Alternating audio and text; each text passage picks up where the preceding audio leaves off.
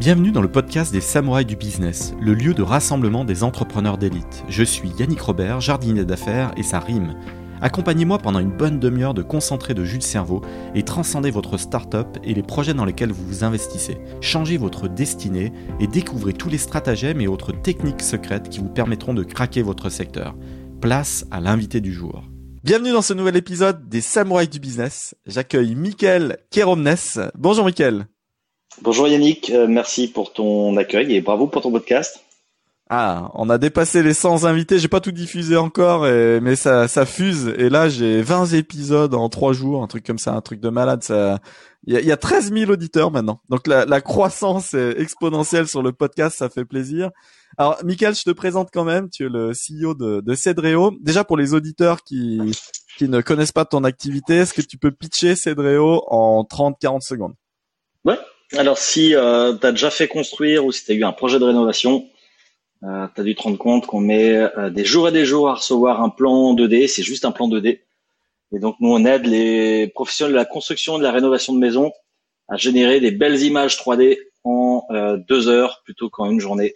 Et donc, euh, ils sont beaucoup plus réactifs. Ils sortent des plans 3D plutôt que des plans 2D, super quali. Et donc, en gros, avec le temps qu'on leur fait gagner l'augmentation du taux de transfo, ils peuvent vendre deux fois plus quasiment avec la même équipe bureau d'études euh, commerce. Alors, je t'ai tendu le micro parce que j'ai une thématique euh, personnelle. J'ai une baraque, voilà, entre Joinville et Saint-Maur, euh, cool, le long de la Marne, on s'amuse. Et je voulais faire une extension.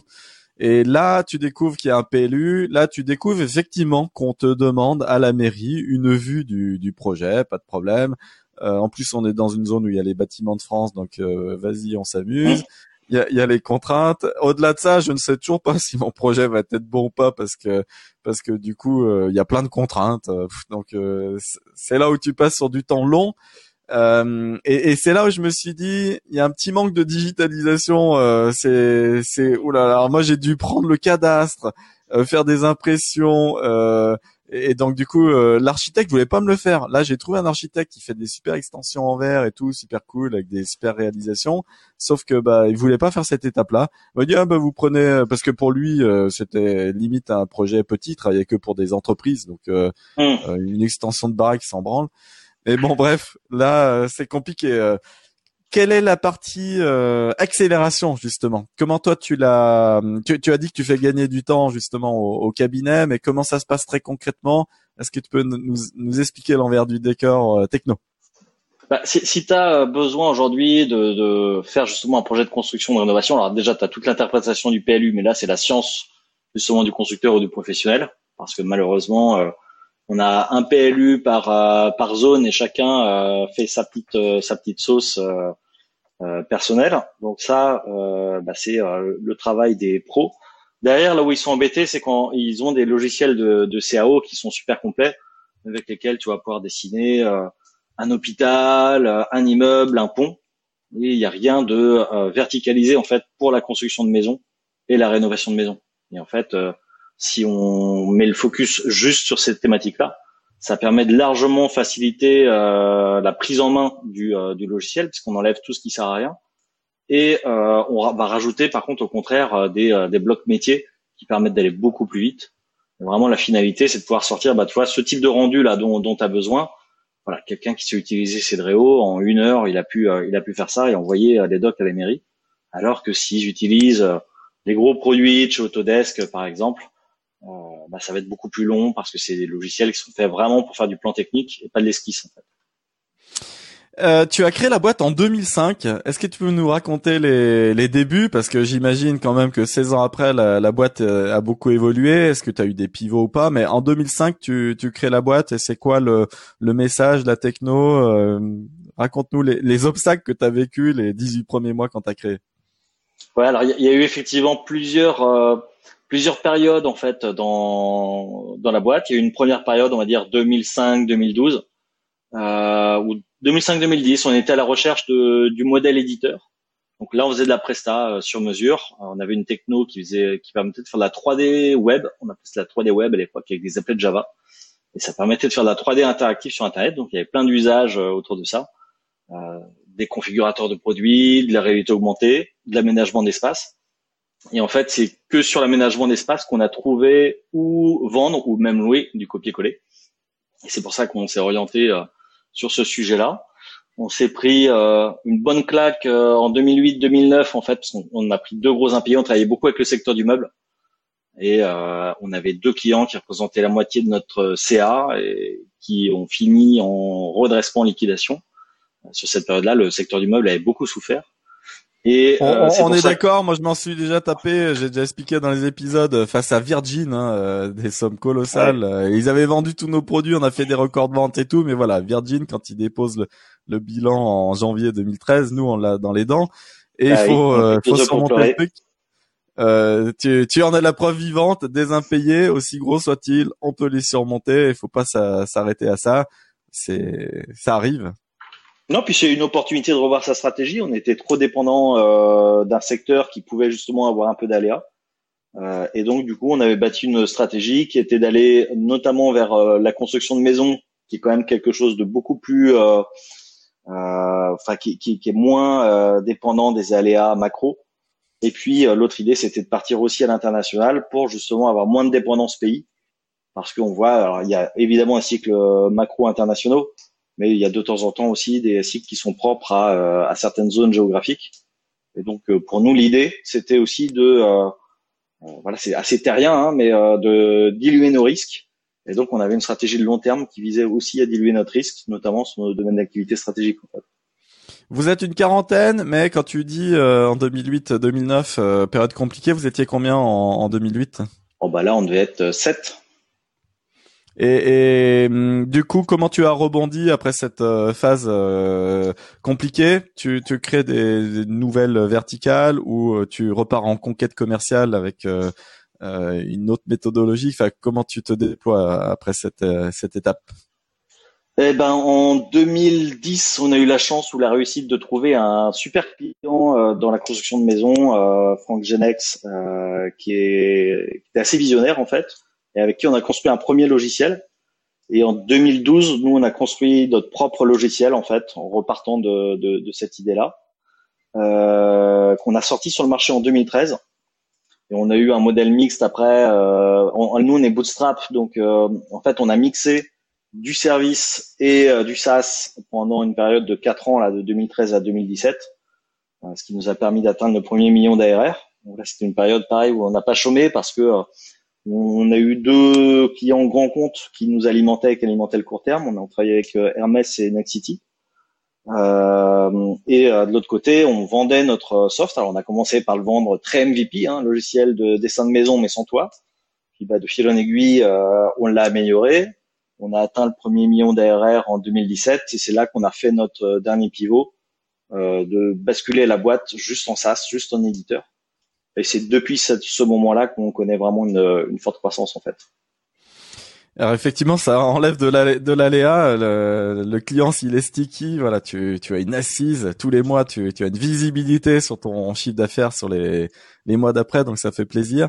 Est-ce que tu as structuré ton équipe différemment en interne? Tu, tu as 40 personnes aujourd'hui, mais tu as dû créer des, enfin, des, des pôles. Est-ce que tu as un pôle marketing maintenant, par exemple, parce que le SaaS a besoin de se nourrir de leads entrants. que, comment ça marche pour cette partie acquisition? Ben, c'est euh, exactement ça en fait. Là, on, on a eu un, un, un vrai changement d'organisation en 2017-2018 où euh, à la fois on a revu euh, complètement notre process commercial qu'on a structuré avec des SDR à compte exécutif, un service marketing qu'on a créé et de fil en aiguille aussi un service produit. Alors comme on bootstrap, on n'a pas créé directement le service produit, on aurait peut-être dû. C'est plutôt les founders qui sont restés à la tête du produit pendant une première phase et puis là on a créé un service produit. Euh, Est-ce que tu as des cofondateurs? Parce qu'en fait, là, j'ai dans la fiche euh, Crunchbase, euh, tu es le, seul fondateur euh, historique, mais est-ce que tu t'es, as fait rentrer d'autres associés, notamment quand tu as pivoté en mode SaaS? Ou comment tu as créé ton équipe voilà, autour de toi? Ouais, j'ai intégré Julien, qui est notre CTO, en tant que partenaire en 2012. Et on a intégré là très récemment euh, un autre Michael, euh, qui est euh, lead dev chez nous, mais qui est euh, qui nous plaît beaucoup parce qu'il a une bonne complémentarité de tempérament avec Julien et moi.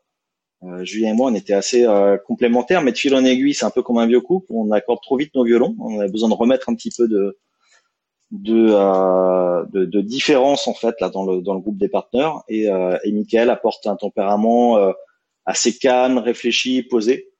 Euh, et une super transversalité. En fait, il est dev, mais il comprend des sujets sur plein de sur plein de thématiques. Et donc, on, a décidé d'intégrer pareil dans les dans les partners. Quand tu dis bootstrap euh, de, du coup depuis 16 ans, est-ce que c'était vraiment dans ton ADN, dans ta feuille de route et, parce qu'il y a un gros débat en ce moment entre les les VC backed startups et, et les bootstrap startups. Toi, c'est quelque chose qui te tient super à cœur. Tu es prêt à évoluer. Tu peux aussi euh, faire rentrer peut-être un corporate dans ton capital. Qu'est-ce que tu en penses? Bah, on, c'est une question sur laquelle on était euh, très ouvert et en fait, euh, à vrai dire, on a même failli lever en 2017. On avait euh, travaillé avec une banque d'affaires euh, qui nous a coûté quand même un certain budget. on avait normalement travaillé au variable les banques d'affaires. Alors là, il y avait du flat fee plus variable. Ah. Et et donc on se préparait pour le roadshow en septembre en fait, et on part en vacances avec Julien et quand on est revenu de vacances, on s'est dit ben non, on peut quand même la jouer euh, sans ça. Et euh, moi, il y a, des une pression euh, supplémentaire? C'était, tu t'es dit tiens, on va devoir faire évoluer la gouvernance et c'est un risque pour nous. Qu'est-ce que tu en as pensé? Ouais, dans, notre ADN, on, est très très attentif à notre impact hors économique aussi. On est Bicorp par exemple depuis l'année dernière, et ça, c'est des sujets qui sont vraiment importants en fait pour nous. moi, je suis assez convaincu que bah, l'école de Chicago, la Milton Friedman, ça, a 40 ans et il faut que ça évolue. Euh, et j'ai pas senti beaucoup de sensibilité de la part des VC euh, sur ces sujets-là. Euh, j'ai l'impression que ça, ça évolue, donc c'est une euh, très bonne chose. Mais en tout cas, en 2017, on sentait que euh, le focus, il était purement financier. De temps en temps, ça l'est toujours. Hein, il faut pas se leurrer quand même. Les fonds d'investissement, ils, ils regardent avant tout la KPI plutôt que la passion pour le secteur en lui-même. Mais j'ai l'impression qu'il y a une petite polarité quand même sur les actions RSE, euh, l'impact environnemental, l'impact sociétal qu'on peut avoir. Bon, c'est un petit euh, mouvement, c'est un début de mouvement, mais voilà, justement, faut le, faut le, faut le cultiver. En tout cas, chez nous, c'est quelque chose de super important. Et, euh, et du coup, euh, bah, en étant plutôt sur une croissance forte que de l'hypercroissance, on arrive à avoir quelque chose, de mon point de vue, qui est plus soutenable. Euh, c'est un peu, bah, je, je, reste persuadé qu'en fait, il y a un moment où euh, l'hypercroissance a forcément de l'impact interne et externe et des externalités qui peuvent être un peu négatives.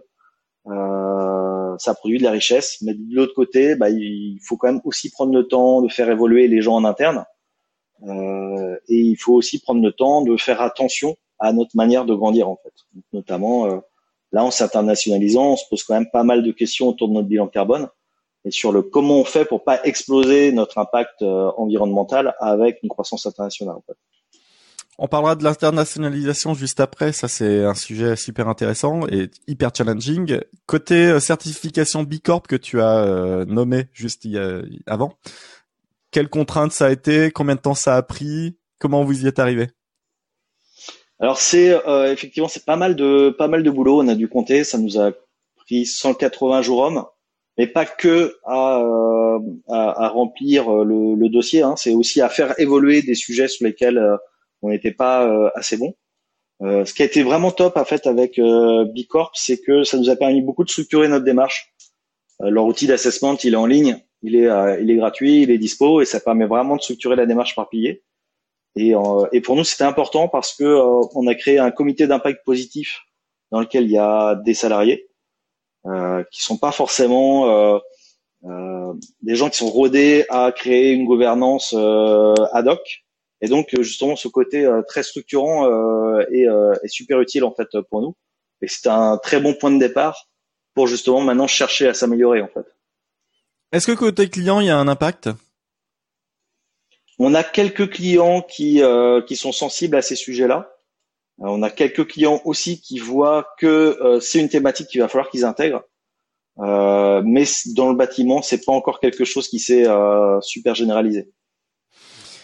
tu, pour revenir à l'internationalisation, là, c'est le gros sujet. Il y en a beaucoup qui, qui plantent. Les gens sont assez forts quand même sur le marché français. Puis tout d'un coup, ils se disent tiens, on va aller en Allemagne. Et là, boum, ils se prennent un énorme mur. Ça, c'est le, le, bilan que je fais du podcast sur les 100 premières interviews. Tous ceux qui sont allés en Allemagne ont pris euh, méchamment dans la gueule, alors qu'en Espagne, c'est souvent héroïste, en Italie aussi. Et le UK, ça dépend. Ça peut être très grand gagnant ou mur dans la, dans la, dans la gueule. Euh, l'international, tu aimerais aller où et comment tu veux t'y prendre? Alors, on est déjà en fait aux États-Unis. On a une petite équipe sur Atlanta. Euh, et en fait, alors moi j'avais vu, euh, enfin j'avais participé à, un accélérateur qui s'appelle Impact là, qui est monté par Business France. Et on avait fait un atelier avec le CEO de euh, Apani, euh, qui est alors Apani, ils sont rendus beaucoup plus loin que nous. Hein, ils ont largement dépassé les 100 millions d'ARR, Bertrand Schmitt. Et, euh, et, Bertrand, il nous expliquait que euh, quand on ouvre un pays, euh, il prenait le, le bouquin From Survival to Thrival pour pour, l'expliquer. En fait, c'est bah, il faut revoir complètement à chaque fois sur une page blanche son product market fit et son go-to-market. Euh, et c'est un peu ce qu'on a fait euh, justement avec les États-Unis. On s'est rendu compte que bah, notre la chaîne de valeur est pas du tout la même. Les segments qu'on pouvait adresser rapidement et facilement, c'était du SMB, alors qu'en France, on va chercher du enterprise. Et le SMB, ben, on va le chercher en inbound et pas en outbound du coup, parce que le coût d'acquisition client ne nous permet pas d'aller faire de l'outbound. Et, euh, et c'est vraiment, euh, je pense, super important effectivement de re-réfléchir euh, comme ça de se dire que quand on démarre un marché, alors nous, en plus, on avait euh, des, des vrais sujets d'adaptation de produits parce que ça reste un produit culturel. Une belle cuisine française, c'est pas une belle cuisine américaine. Et donc, euh, il a fallu vraiment quand même bien réfléchir. Donc, on a pris le temps de réfléchir et de se poser avant de lancer. Et on a lancé ça il y a euh, un an. Ça prend effectivement euh, très rapidement aux États-Unis. Dans d'autres pays. Tu as quel niveau de MRR juste sur la partie US après 12 mois d'investissement, comme on a écouté par d'autres entrepreneurs et qui, qui souvent aussi fail cette partie américaine? Là, là, on arrive aux 400 000 dollars d'ARR et on a une belle croissance. On est à quasi 20% mois par mois. Donc on peut dire que juste sur la partie américaine, ton market fit, il est quand même là. Parce que le market fit, on va dire que c'est les 30-40 premiers milliers de, de MRR. Là, tu y es. Donc ça veut dire qu'il y a, il y a du répondant en face. Ouais, avec un beau taux de croissance, avec des surprises aussi qui est... Euh, on s'attendait pas, mais en fait, on a beaucoup de particuliers aussi qui tombent euh, dedans, alors qui est qui nous pourrissent un peu les chiffres, notamment sur le churn, parce qu'ils viennent, ils s'abonnent un mois, deux mois, ils repartent. Donc euh, il va falloir qu'on réadapte notre offre pour justement réussir à filtrer et avoir une offre qui leur euh, qui leur corresponde et garder sans dégrader non plus l'image de marque qui restait sur un positionnement pro pour aller chercher euh, pour aller chercher du pro. On a eu des belles des belles surprises aussi, c'est que bah, on a eu un peu une sorte de longue traîne avec tous les autres pays anglophones ou tous les pays non anglophones mais qui n'ont pas l'habitude d'avoir des logiciels dans leur langue. Donc, euh, je sais pas, la Scandinavie par exemple, ou l'Europe de l'Est, dans laquelle effectivement on a on a bien percé. Euh, en Allemagne, on a fait l'effort de traduire euh, le soft et, et la partie front du, du site. Donc ça marche, mais effectivement plus lentement. C'est plus dur comme, comme pays, largement plus dur que les, que les US. Donc on pourrait se dire, bah tiens, c'est nos voisins, ça va être beaucoup plus facile. Mais voilà, les cycles de vente sont plus longs on a des gens qui restent par contre euh, beaucoup plus, enfin qui, on a beaucoup moins de churn en fait une fois qu'on a réussi à les transformer. Mais la Alors les Allemands, est beaucoup moins rapide. L'enseignement que je tire de manière très générale, c'est que les Allemands adorent le côté tech, adorent découvrir des choses, c'est des explorateurs, ce qui fait qu'ils sont assez euh, faciles à transformer au départ. Mais après, ils deviennent pas forcément clients sur la durée, et puis ils vont privilégier aussi tout ce qui est euh, d'origine allemande. Ils sont, ils sont très chauvins, les Allemands. Et c'est, compliqué sans bureau de représentation à distance. Voilà le, le bilan. Après, ça n'a pas force de vérité. Mais bon, il y a quand même eu euh, des dizaines de millions d'euros de perdus euh, là investis de tous les invités du podcast. Donc je peux quand même tirer cette conclusion du, truc. Bah, ce que ce que je peux valider, mais c'est la même chose hein, aux US, je trouve, c'est aux US, nous on a décollé quand on a eu des Américains, quoi. Au début, on a eu un VIE, c'était un peu long. Je pense que c'est intéressant sur certains sujets, en fait, les VIE, mais pas pour faire décoller le business, en fait. Et euh, je pense qu'en Allemagne, c'est un peu pareil. En fait, à un moment, il faut, euh, il faut avoir des Allemands. Euh, Et pourquoi contre, Atlanta Parce que Atlanta, ah je, te, je, te, je, te, coupe, mais Atlanta, c'est un super pôle, notamment pour le SMB. Ça fait plein de fois qu'on me cite Atlanta comme un, super point d'implantation aux États-Unis pour couvrir évidemment la, la, côte est, mais de manière générale, c'est un bon écosystème. Toi, tu l'as choisi comment? Bah, nous, on s'est posé la question d'abord de Boston. Notre premier point, euh, ça a été Boston. Euh, sur Boston, les salaires quand même restent très élevés. Hein. Pour moi, on n'est pas très loin de New York ou euh, ou de la Silicon Valley. Alors, c'est quand même pas la Silicon Valley en termes de rémunération, mais euh, on est quand même pas loin. Atlanta, c'est beaucoup plus accessible. Il y a quand même des gens qui sont très formés, parce que des, des belles universités en Géorgie. Euh, et il y a une scène tech qui est, euh, alors qui nous nous paraît pas, parce que forcément elle n'est pas sur le devant de la scène, hein, comme euh, Austin, Denver, New York ou la Silicon Valley, mais on va dire que c'est un peu les écosystèmes de, de second rang, mais qui sont quand même, qui seraient des super gros écosystèmes s'ils étaient en Europe. Quoi. Donc il y a des, des, très belles boîtes tech sur sur Atlanta et euh, du coup de la possibilité pour nous de recruter euh, des, des, profils seniors expérimentés sur nos sujets euh, dans cette zone-là aussi. Tu parlais du programme Impact. je crois que c'est quand même 20 000 euros ou 20 000 dollars le, le ticket d'entrée. Toi, t'en tires quoi comme comme enseignement? Tu le recommandes ou pas? Alors, j'ai pas souvenir que cet esprit-là. je, enfin moi, dans, mon souvenir, mais à vérifier. Hein, je, je, pense que c'était en dessous de ça. Euh, et oui, je le recommande. En fait, le gros apprentissage hein, que j'ai eu, c'est euh, on n'appréhende pas à quel point on est différent culturellement des Américains. On est vraiment super différent. On a l'impression de baigner dans leur culture, mais on n'est pas du tout les mêmes en fait. Et, euh, et donc à la fois sur une approche euh, marché, mais aussi sur une approche management, il y a plein de choses à revoir en fait quand on travaille avec des Américains, qui sont quand même très euh, par exemple, ils sont assez processés, donc ils aiment bien euh, tout ce côté process, mais que ça soit dans le pro et dans le perso en fait. Et donc on, peut arriver nous un peu en mode euh, trop freestyle en fait quand on travaille quand on travaille avec eux. Et eux sont plutôt rassurés d'avoir d'avoir du processus. Il y a plein de sujets comme ça sur lesquels on n'est pas les mêmes. on est facilement confrontant nous et on a une culture d'ailleurs chez Cedreo d'amélioration continue, donc de relever tous les dysfonctionnements et de, de remettre l'ouvrage sur le métier. Euh, c'est plus compliqué, par exemple, ça avec les, les, Américains, puisque tout est awesome, tout est amazing. Mais euh, justement, il faut qu'on réussisse aussi à, à, à, trouver un bon point d'équilibre entre ce côté euh, super positif et de la, la critique euh, constructive. En fait. La crainte, c'est souvent d'avoir un gros turnover sur les premiers employés, les premiers employés américains parce qu'ils restent en moyenne entre 6 mois et 9 mois et du coup de devoir tout le temps changer l'équipe. Est-ce que toi ça a été une crainte? Comment t'as surmonté le truc? Est-ce que tu l'as vécu? Mais bon, voilà, t'as as un retour de 12 mois. Mais qu'est-ce que t'as qu'est-ce que t'as vécu? Eh ben notre premier salarié, il est euh, encore là. Les deux autres sont arrivés euh, plus tard, donc euh, je peux pas encore euh, trop m'exprimer sur le sujet. C'est aussi ce qui nous a fait choisir Atlanta par rapport à Boston. En fait, c'est que le turnover est quand même beaucoup plus bas. Euh, dans le sud. Les, euh, les, salariés du sud des US sont un peu connus euh, pour être aussi plus plus longs à rester en fait dans les boîtes. Ils sont un peu plus faciles à faciles à maintenir. Donc les salaires sont moins élevés, mais il y a des compétences et des gens qu'on peut qu'on peut garder. Donc c'est aussi ça qui nous a fait choisir Atlanta. Est-ce que tu peux continuer sur ton ta roadmap, ta feuille de route stratégique sans relever jamais ou est-ce que quels sont les points qui te feraient évoluer et, et, relancer un process de levée et faire venir un fonds Est-ce que l'internationalisation, ça peut être justement le, le, bon moment pour, pour faire venir un fonds Aujourd'hui, on arrive, euh, en fait, on est, euh, tu disais qu'on est, euh, on est 40, mais en fait, on est 35 en ETP et on fait 5 millions cette année, donc on, on a des bonnes ressources en fait derrière pour euh, pour investir euh, sur les US. On n'a pas été euh, très 5 millions de 5 millions de d'ARR, c'est ça le Oui, ouais. On arrive là sur les sur les 5 millions. Et euh, et c'est ce qui fait qu'on a les ressources en fait pour pour pouvoir investir là-bas.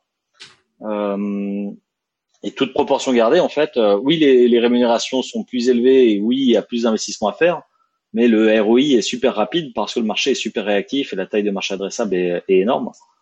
Et ce qui nous ferait bouger sur ces sujets-là, c'est euh, en fait aujourd'hui on a pas de concurrents dans notre espace concurrentiel euh, super agressif en mode blitzkrieg. et donc du coup, on peut être juste dans une forte croissance et pas dans de l'hypercroissance en fait. On n'a pas d'enjeu nous de être le premier ou, ou mourir en fait. Ta, croissance, euh, si tu l'estimes à la grosse louche, croissance annuelle en incluant toute l'année 2020 et ce début d'année 2021, mais tu es sur un niveau de croissance annuelle d'à peu près combien? Notre rythme euh, actuel, c'est 40% euh, par an. Et, l'année 2020, pas trop, pas trop compliqué l'année 2020 ou pas? Non, ce qui a, ce qui a changé sur l'année 2020, c'est que il y avait un des boosters de la croissance qui devait être le, le BizDev, d'aller chercher des partenaires euh, distributeurs locaux euh, et monter des partenariats en full remote, euh, là c'est c'est pas possible. Enfin, full remote quand on est américain et qu'on discute avec des Américains, ça doit être possible. full remote quand on est en France avec notre French accent, avec des Américains, c'est c'est beaucoup plus compliqué. Donc là, on s'est dit qu'on allait shifter un petit peu ce, cette stratégie et attendre justement d'être là-bas et d'avoir plus de monde là-bas pour, pour pouvoir l'enclencher c'est toujours un pilier hyper crucial, les, partenariats stratégiques. En même temps, il n'y a jamais personne qui l'incarne dans une boîte. Il y a très peu de directeurs des partenariats stratégiques, si je note. Il y a un head of sales, mais du coup, il a plein de choses à faire et du coup, bah, il doit gérer l'outbound à fond. Euh, il doit faire le lien avec les équipes marketing pour l'inbound et puis euh, bah, les partenariats stratégiques et le channel. Euh, de manière générale, bah, il est un peu mis sous le tapis ou en tout cas c'est le fils oublié. Toi, est-ce que tu as quelqu'un qui l'incarne? Est-ce que c'est toi qui l'incarne peut-être en direct aussi? Ou comment ça se passe? Bah, En fait, le rôle, il sera pris par euh, trois personnes. Il y aura moi, effectivement, le head of sales qui, effectivement, on a euh, donc Johan qui n'a pas que euh, que ça à faire, mais qui a quand même bien intégré ça dans sa mission. Et on recrute un VP marketing aux US qui a aussi ça dans sa mission. Et c'est certainement lui après qui sera la, la, tête de pont parce que ce qu'on a compris, c'est qu'un Américain préfère parler avec un Américain, en fait. Et, oui, ça c'est sûr. Et, du coup, toi, tes partenaires idéaux, les cibles euh, idéales, que ce soit aux États-Unis ou on peut aussi parler de la France, euh, on est peut-être écouté par des partenaires stratégiques idéaux pour toi. Ils ont quelle forme et ils ressemblent à quoi? Bah, on a soit des, euh, des des distributeurs de soft en fait qui sont spécialisés sur la sur la construction soit d'autres éditeurs euh, qui sont complémentaires en fait euh, sur la sur la chaîne de valeur. Par exemple, en France, on, alors là pour le coup, c'est nous qui distribuons un produit euh, qui s'appelle SoftyShare qui permet de faire du, de la cotation de maison. En fait, directement, tu branches SoftyShare à Cedreo et tu as une estimation du prix de la maison et qui est très très précise et, et très pertinente et on cherche le même type de partenariat en fait euh, aux États-Unis, notamment avec euh, des gens qui sont soit sur la partie CRM, soit sur cette partie euh, estimation. en tout cas, toute cette partie avant-projet de la de la construction de maison, qui est, qui est un peu notre écosystème en fait. Est-ce que tu t'es déjà posé la question de faire du build-up parce que tu arrives à une taille 5 euh, millions de chiffres d'affaires, c'est le moment où on se dit tiens euh, euh, la croissance organique c'est une première chose, mais on peut aussi avoir de la croissance externe. Est-ce que tu as vu et, notamment quand on va à l'international, c'est ce que je retire de, notamment par exemple Wilfried, Wilfried Granier, Wilfried Granier, j'arrive pas du tout à dire son nom ce matin, le CEO de Superprof qui, qui a à chaque fois acquis une nouvelle boîte dans tous les pays qu'il a adressés. Comme ça, ça va beaucoup plus vite. Et il y en a plein d'autres qui le font. Toi, tu, tu t'es déjà posé la question? On, on s'est euh, posé la question. Il faut trouver. Là, on le fera plus par opportunité si on trouve vraiment la bonne, euh, la bonne cible en fait. D'accord. C'est pas si simple. Hein. Le, le bilan, c'est que ça, peut aller beaucoup plus vite, mais c'est c'est plus volatile. Ça peut être aussi un gros échec.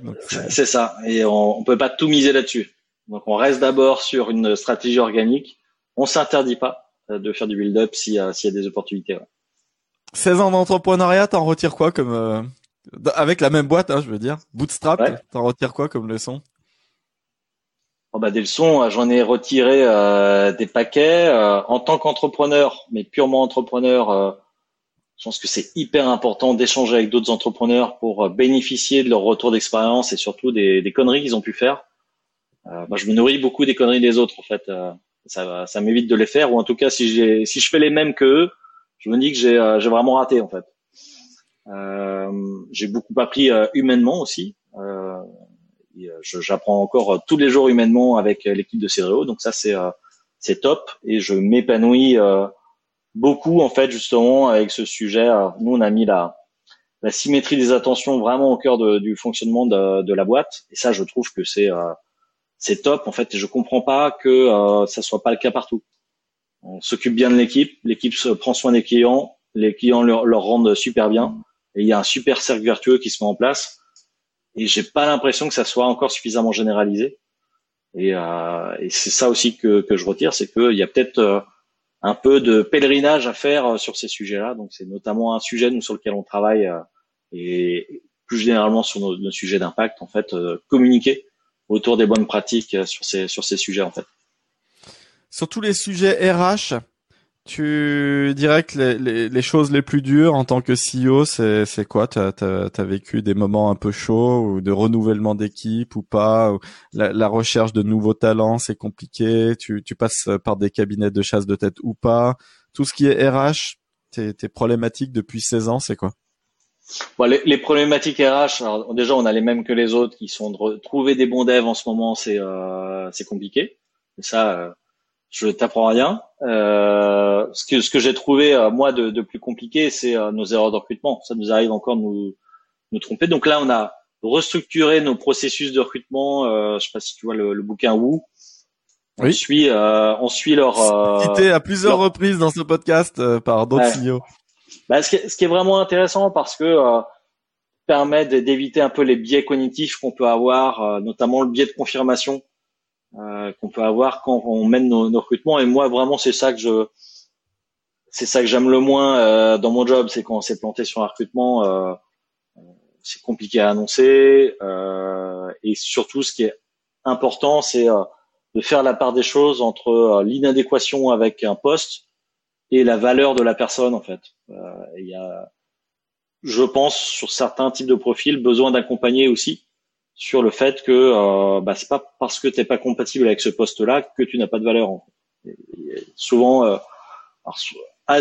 très souvent avec les juniors, mais aussi des fois avec des gens qui ont un peu plus de bouteilles, mais selon les types de profils, euh, besoin quand même de bien accompagner. Moi, je trouve, enfin, pour moi, c'est important de prendre soin des, des personnes. En fait, c'est pas que des postes qu'on remplit, euh, mais euh, faire vraiment la différence entre mon job et, euh, et moi, en fait on, cite souvent les valeurs comme les piliers forts pour maintenir une, euh, une traction, une, une entreprise dans la bonne direction. Toi, tes valeurs, c'est quoi et comment tu les as définies? Alors, on les a définies avec euh, toute l'équipe. D'abord, on avait un premier jeu de valeurs qui était ce, celle des fondateurs. Donc, on avait travaillé dessus avec Julien en 2012, justement.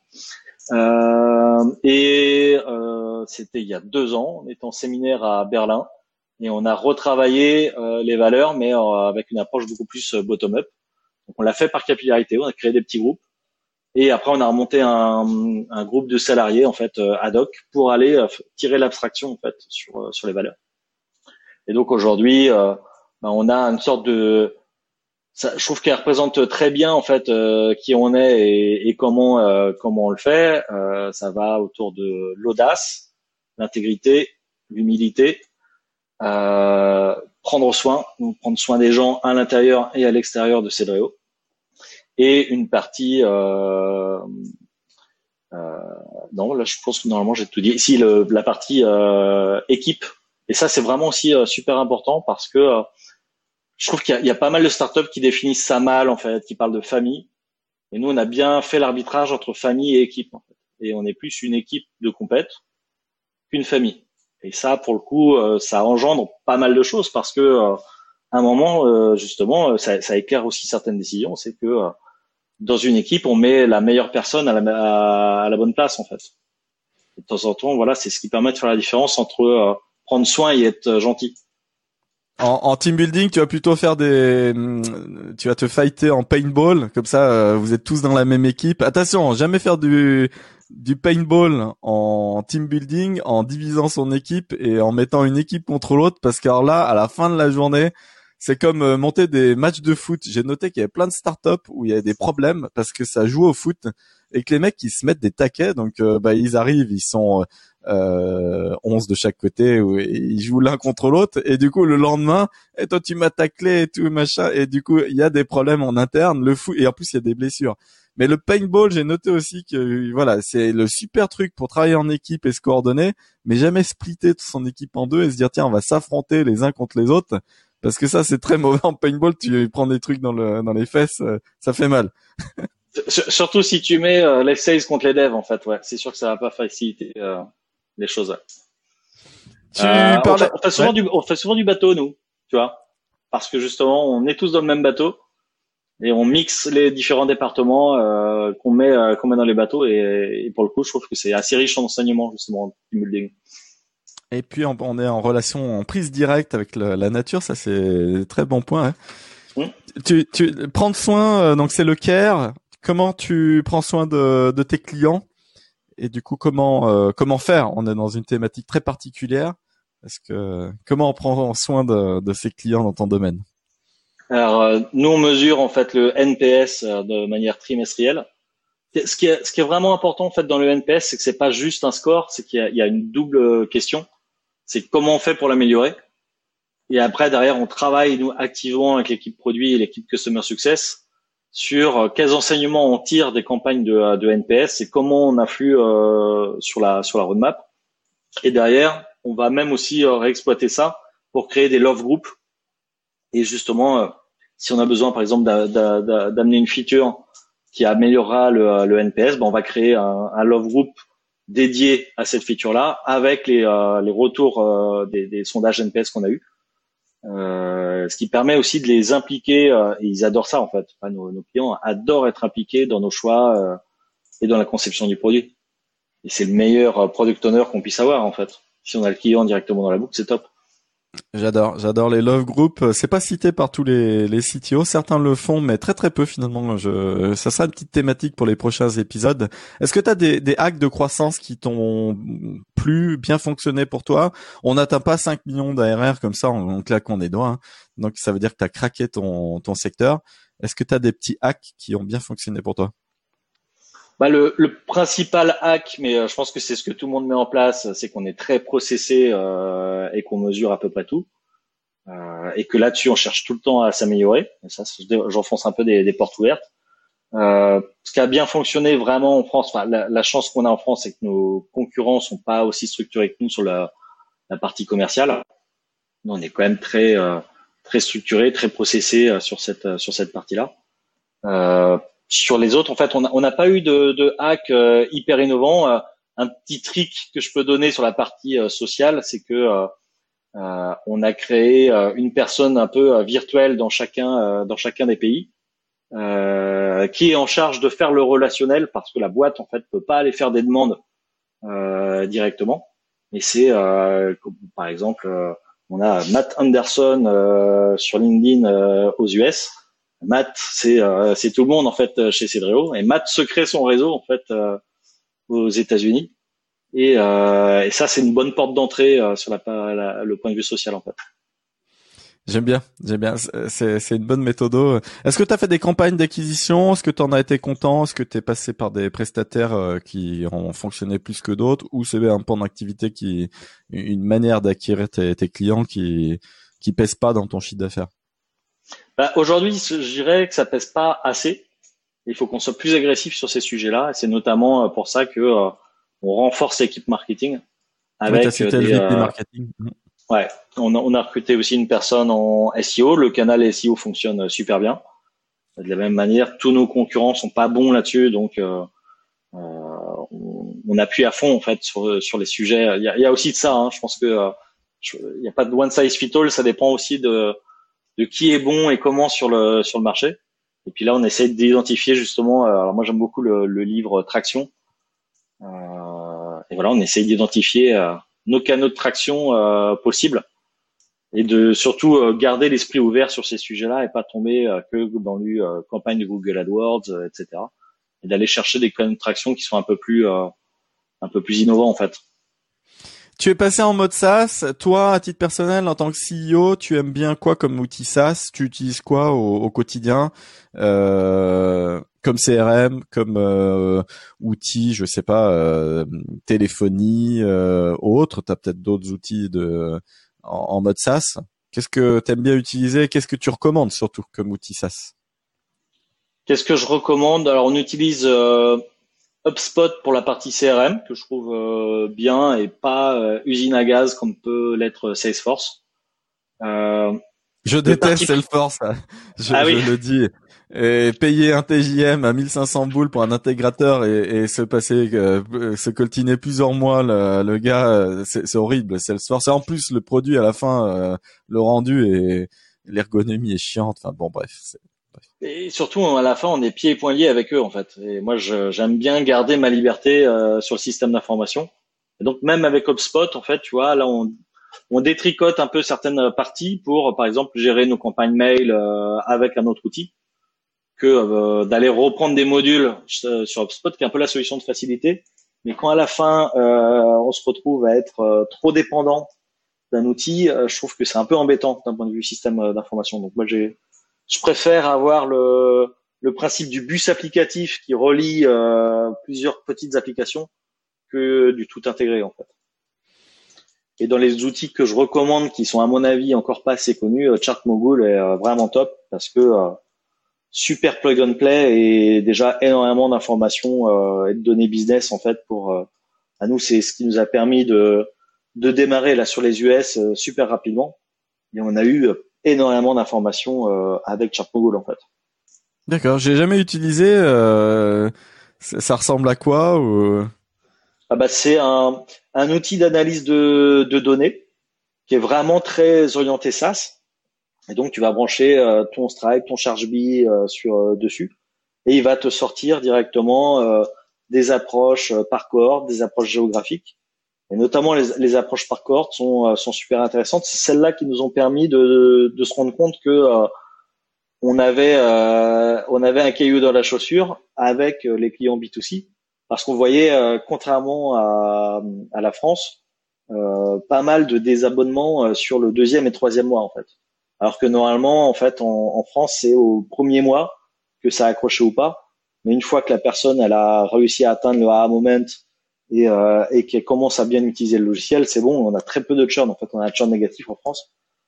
Et en fait, en se rendant compte, en allant creuser là-dessus, à un moment, on a euh, rajouté un, une petite question qui est, euh, mais du coup, vous êtes pro ou vous êtes particulier euh, quand les quand les clients arrivent Et on s'est rendu compte qu'on a énormément de particuliers.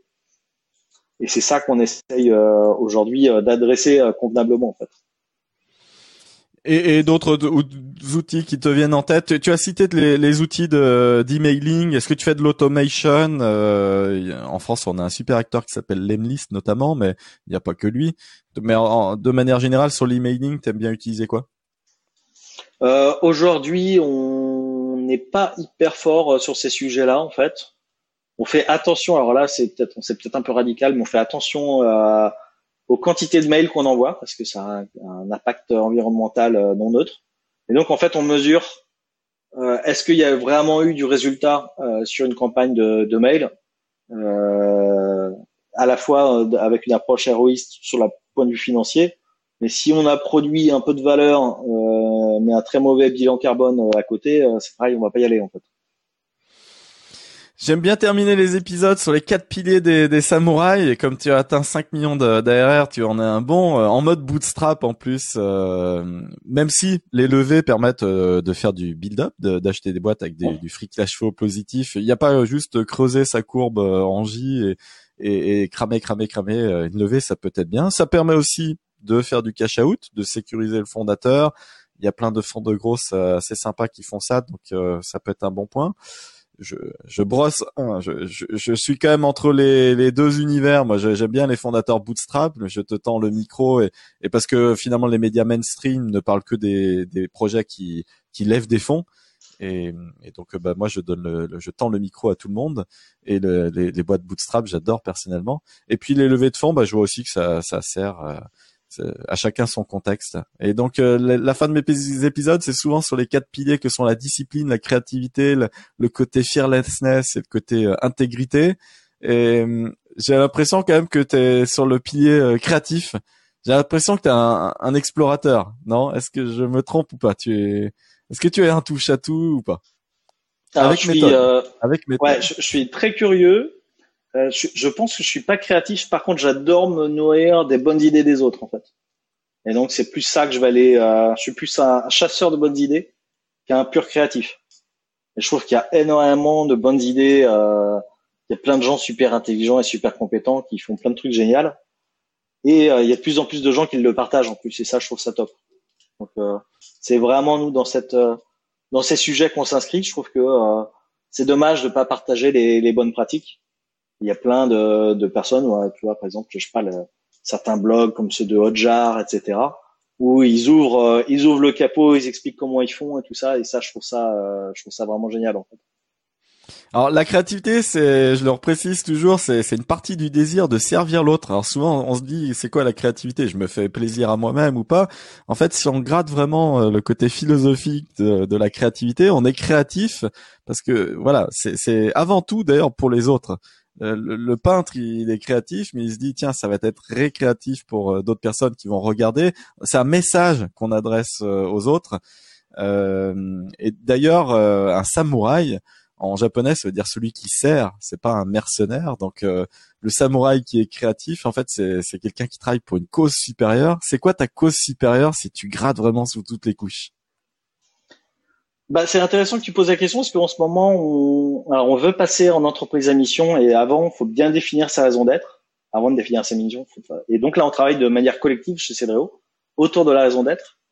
Alors c'est euh, du work in progress, hein, mais euh, notre raison d'être passe beaucoup par le, le passage de savoir, euh, parce que on a envie de donner de l'autonomie aux gens en interne et en externe. il y a beaucoup, ça passe beaucoup par l'autonomisation, et je pense qu'on n'est pas allé encore assez loin dans le pourquoi. Et pour moi, ce qui donne du sens, c'est que moi je suis résolument humaniste en fait. Je pense que l'homme n'est pas un loup pour l'homme en fait, et je pense qu'on on cherche tous à faire des choses, euh, à faire des choses bien. Euh, il y a de temps en temps un petit peu de de défiance. Il y a beaucoup de défiance aujourd'hui dans notre dans notre société. Et quand on regarde les origines de la défiance, c'est la peur. Et la peur, en général, c'est un manque de confiance en soi et un manque de confiance dans les capacités. Et nous, ce qu'on veut, c'est euh, redonner confiance aux gens dans leurs capacités, en leur donnant justement les, les clés pour euh, pour être autonome et euh, exploiter leur potentiel en fait. C'est ça moi qui me fait lever le matin. C'est un super message. Euh, c'est en écouté par plein de, de, talents qui ont envie de postuler chez Cedreo. Euh, foncez. Est-ce que tu as ta page Welcome to the Jungle On a notre page Welcome to the Jungle, d'ailleurs, dans laquelle on n'a pas mis tous les postes qui sont ouverts aujourd'hui, mais on cherche notamment un VP opération et un Talent Acquisition Manager, des devs évidemment. Donc, euh, s'il y en a qui nous écoutent, n'hésitez surtout pas à postuler. Ouais. Ils sont en mode SaaS eux aussi, et donc euh, ils ont bien pivoté, euh, ils ont bien réfléchi leur, leur business model, et c'est souvent source de belles candidatures. Les gens sont contents de, de Welcome to the Jungle, donc il faudrait que je les invite. Je, j'ai un tilt là soudain. Je devrais leur tendre la perche et ça serait l'occasion. je leur tends la perche, voilà. Est-ce que Welcome to the Jungle souhaite passer sur le podcast et on fait un super épisode. En termes de discipline, ils ont, beaucoup d'innovation sociale hein, aussi chez euh, Welcome to the Jungle, dans chez eux. Et je pense que là-dessus, c'est pareil. Moi, je les trouve très inspirants. Hein. Eh ben, je, vais investiguer et s'ils ont envie de prendre le micro avec grand plaisir. Au côté discipline et surtout autodiscipline, est-ce que tu as des, des techniques, toi, particulières pour, pour garder ta feuille de route? T'es quand même là depuis 16 ans, donc t'aurais pu partir euh, à volo dans, dans... T'aurais pu faire des demi-tours, repartir en arrière, euh, mais tu traces ta voie. C'est quoi ta, ta, ta variété de techniques pour la discipline? Bah, euh, bien m'entourer avec des gens qui sont complémentaires à moi. Moi, j'ai tendance à, toi, assez, avoir beaucoup d'opportunités partout et vouloir courir plusieurs lèvres à la fois. Euh, on a intégré dans notre euh, comité stratégique Rob Spiro, qui est un serial entrepreneur euh, qui a monté Imagination Machine, qui est un startup studio euh, nantais, qui est très focus. Euh, Michael, qu'on a intégré là dernièrement justement dans les partenaires, c'est aussi quelqu'un de très focus. Et euh, je sais que décider, c'est choisir et choisir, c'est annoncer, mais c'est là-dessus que j'essaie toujours de me discipliner, en fait. À quoi je renonce pour aller plus vite? J'aime bien. À quoi je renonce pour aller plus vite? Eh ben, ça sera peut-être la conclusion de notre épisode. On a passé un super moment, Michael, ensemble. En call to action, euh, ça concerne un petit peu tout le monde, la construction de, de maisons. On peut aller se rendre compte de, du super outil sur, sur ton site, sur le site de Cedreo. Est-ce que tu veux tendre un autre call to action? On est peut-être écouté par des, partenaires stratégiques potentiels. Qu'est-ce que qu'est-ce qu'on tend comme perche? Bah, mon appel euh, à l'action, euh, je travaille sur un autre projet, euh, enfin deux autres projets autour de la RSE. Il y en a un qui est en open source, qui s'appelle entreprisepositive.org, dans lequel on a regroupé plein de pratiques RSE et des témoignages de boîtes avec la recette de cuisine. Donc c'est commencer déjà par des quick wins sur ces sujets-là. Vous allez voir, votre équipe va beaucoup aimer ça. Et on fait ça de manière un peu plus structurée avec un autre projet entrepreneurial qui s'appelle Good Steps euh, qu'on a monté justement avec Imagination Machine et qu'on sponsorise. Euh, et vraiment, euh, moi, ce que j'invite à faire, c'est passer à l'action sur ces sujets, essayez au moins. prenez un, deux, trois sujets, menez-les, passez à l'action, faites le bilan, et je pense que vous aurez que envie de continuer et de vous améliorer sur cette voie-là. Eh ben écoute, ça serait une belle prise de, de conscience. Je te remercie, Michael. Euh, je te souhaite tout le meilleur pour ton année 2021 et puis euh, eh ben écoute, il y a plein d'autres épisodes. Si toi-même tu as envie d'en écouter, si si si tu as aimé euh, euh notre discussion, relaye-la sur LinkedIn aussi. Si vous vous êtes auditeur et que vous aimez le podcast, mettez des notes sur Apple Podcast. Je j'en cherche, j'ai pas d'iPhone, j'ai rien. Michael d'ailleurs, si un iPhone, euh, hésite pas, mets une note sur Apple Podcast. Et, et ben sinon, à bientôt pour plein d'autres euh, rendez-vous, parce que j'en ai des 20 là sur les trois prochains jours, donc ça, ça déboule. Merci Mickaël. Merci. beaucoup Yannick. À bientôt. Bonne continuation à toi aussi. Merci. Bonne journée.